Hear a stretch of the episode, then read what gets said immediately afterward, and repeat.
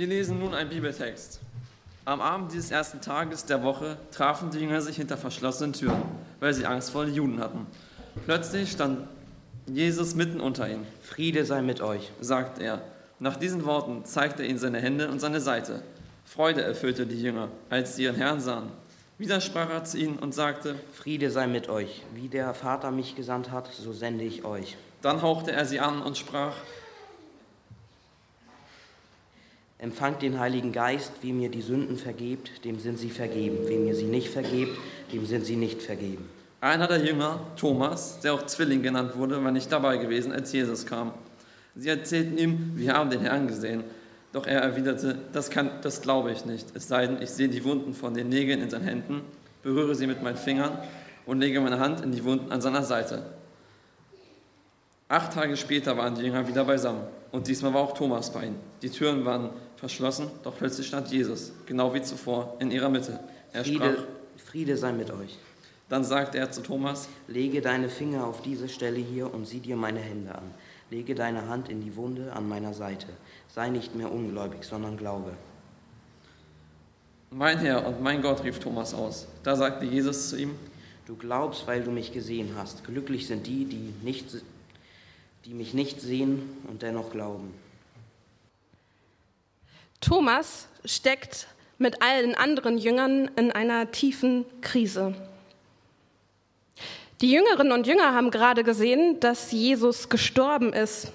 Und so verschließen sie sich hinter, hinter dichten Türen, lassen niemanden mehr rein, denn sie haben Angst, dass es ihnen genauso geht wie Jesus, dass auch sie umgebracht werden könnten. Sie haben Angst um ihr Leben. Und dann passiert es. Die Jünger sehen tatsächlich Jesus. Nur Thomas nicht. Der ist der Einzige, der außen vor bleibt. Liebe Gemeindeunterrichtsgruppe, jetzt könnte man denken, wir haben den Gemeindeunterricht extra gemacht.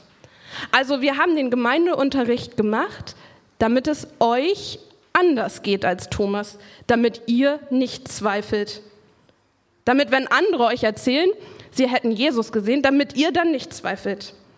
Das könnte man denken.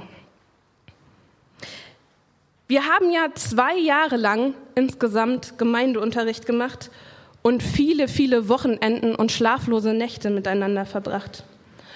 Und die Eltern, eure Eltern, die Gemeinde Elmshorn und die Gemeinde Uetersen, haben euch da so ein bisschen hingeschickt. Wir wollten gerne, dass ihr das macht. Ja, und wir haben damit gute Wünsche verbunden, damit ihr euer Glaubensleben ein bisschen füllen könnt. Und dafür habe ich mal ein Symbol mitgebracht, diesen Luftballon. Wir hatten natürlich viele verschiedene Wünsche, aber ich will mal drei Wünsche nennen, warum wir diesen Gottesdienst hier feiern, euch segnen, was wir euch eigentlich wünschen aber auch was hinter dem ganzen Gemeindeunterricht steckt. Der erste Wunsch ist, dass ihr euch vertraut macht mit der Bibel. Also, dass ihr Bibelgeschichten kennenlernt, dass ihr damit in Berührung kommt und dass ihr so christliches Denken in euer Denken mit hineinbaut. Das war unser Wunsch daran.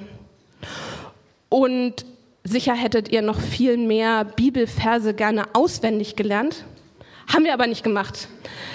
Wir haben immer Bibelgeschichten erzählt und uns Fragen gestellt und uns gefragt, was haben die eigentlich mit dem Leben zu tun? Damit ihr möglichst dieses christliche Denken in euer Denken planen, wollen, fühlen, damit ihr das einbaut in euer Denken. Dann hatten wir noch einen zweiten Wunsch nämlich dass ihr als Gruppe zusammenwachst. Auch das kann so einen Ballon voll machen.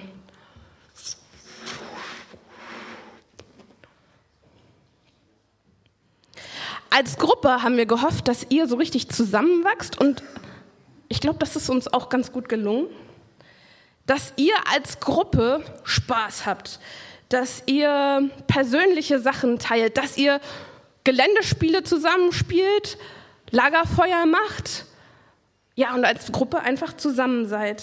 Manchmal auch Pizza essen mitten in der Nacht.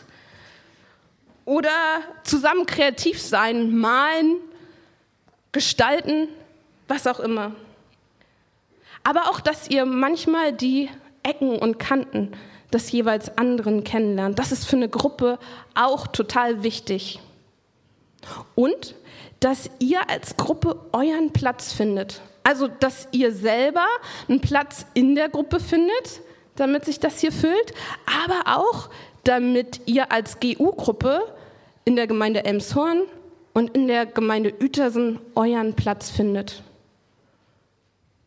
Und in der größeren Gruppe, nämlich der Gruppe der Christinnen und Christen. Das ist so ein Wunsch, der hinter all dem hier steckt. Dann hatten wir noch einen dritten Wunsch, nämlich, dass wir so eine Art bestimmtes Verhalten einüben.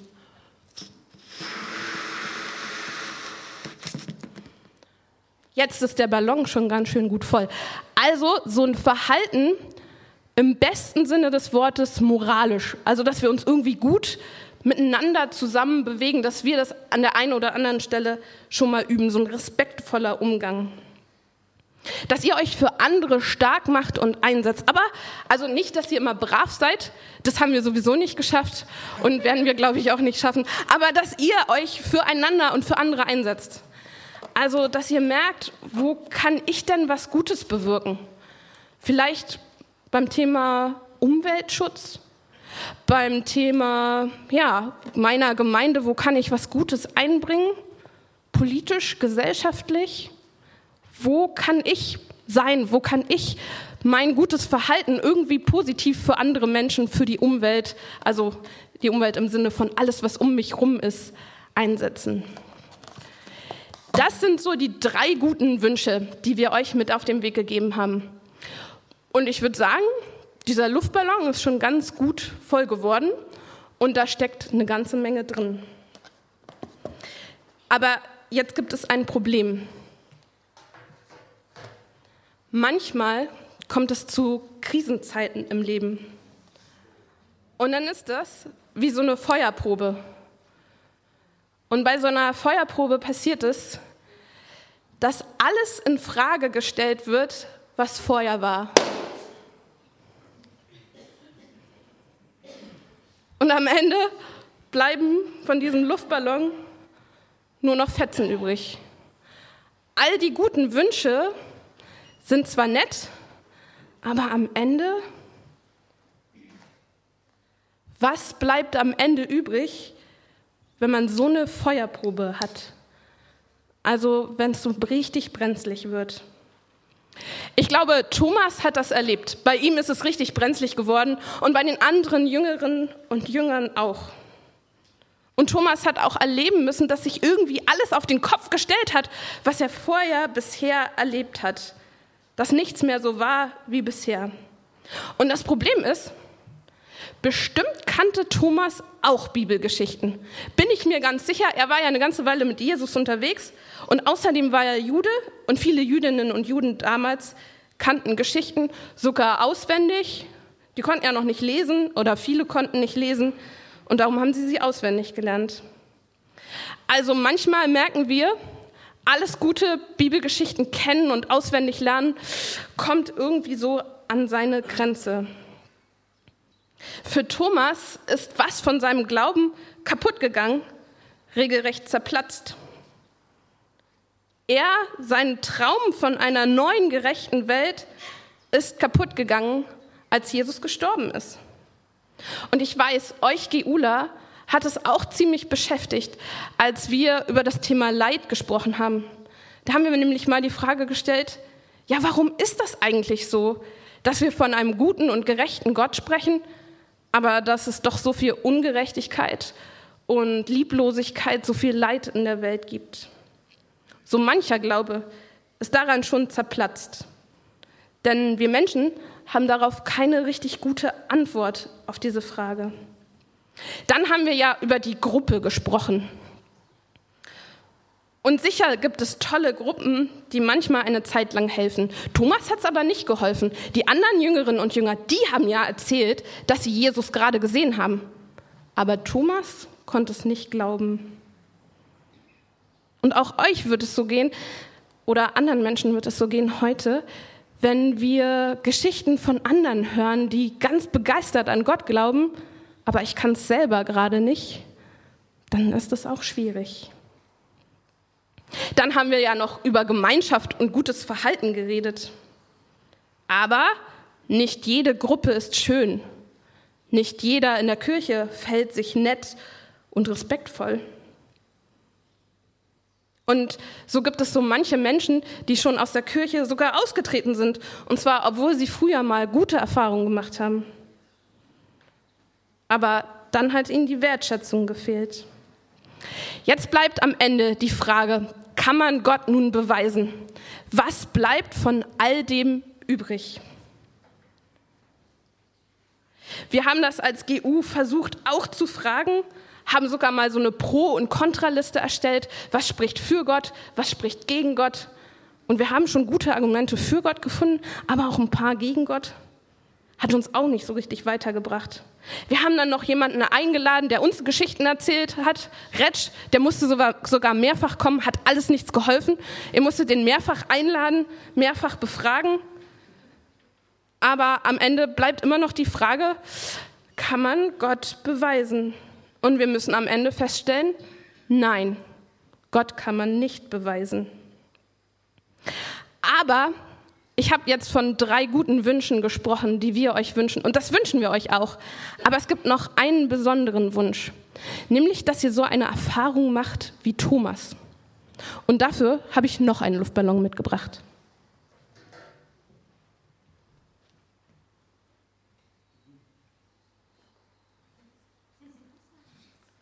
Ich wünsche euch, dass ihr so eine Erfahrung macht wie Thomas. Thomas hat auch eine Feuerprobe gemacht. Der hat alles in Frage gestellt und er hat geguckt. Vorsicht! Geh nicht kaputt. Kann ja Zufall sein, nochmal.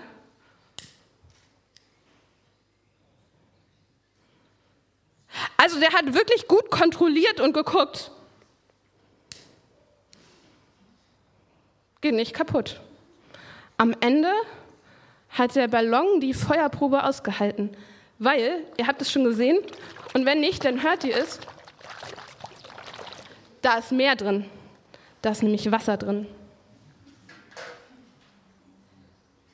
Beim Ballon kann man es sehen von außen oder eben hören. Beim Glauben ist es manchmal schwer zu sehen, dass da mehr drin ist. Aber Thomas hat diese Erfahrung gemacht nämlich dass Jesus auf ihn zugegangen ist. Thomas hat ja die Frage gestellt, also ich kann das erst glauben, wenn Jesus mir wirklich live begegnet und wenn, wenn ich meine Finger in seine Wunden hineinlegen kann. Und was hat Jesus gemacht? Jesus hat gesagt, ja, klar, mache ich. Ich komme vorbei und du legst deine Finger an meine Wunden. Ich stelle mir vor, dass das ganz schön weh tut. Also so mit den Fingern in den Wunden rum. Aber Jesus hat es gemacht, weil Jesus das wichtig war, dass Thomas das erleben kann. Dass Thomas merkt, Jesus ist wirklich für ihn da. Das ist der große und ganze Wunsch, der hinter dem allen steckt, nämlich dass ihr merkt, Jesus geht auf euch, geht auf dich und auf mich zu.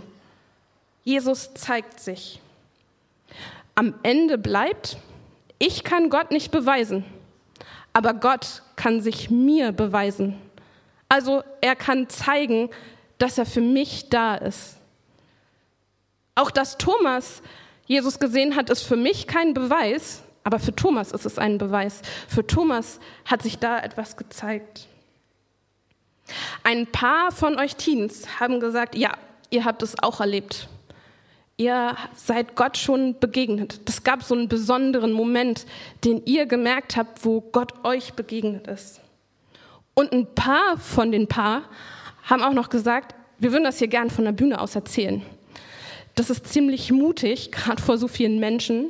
Aber ihr habt gesagt, ihr würdet das gerne tun. Und nach dem nächsten Lied macht ihr das auch. Drei Teens erzählen von ihren Erlebnissen mit Gott. Und wir freuen uns, Gerade wenn es Zweifel gibt, ja, dass wir wie Thomas fragen können und hoffen darauf, dass Gott uns begegnet. Amen.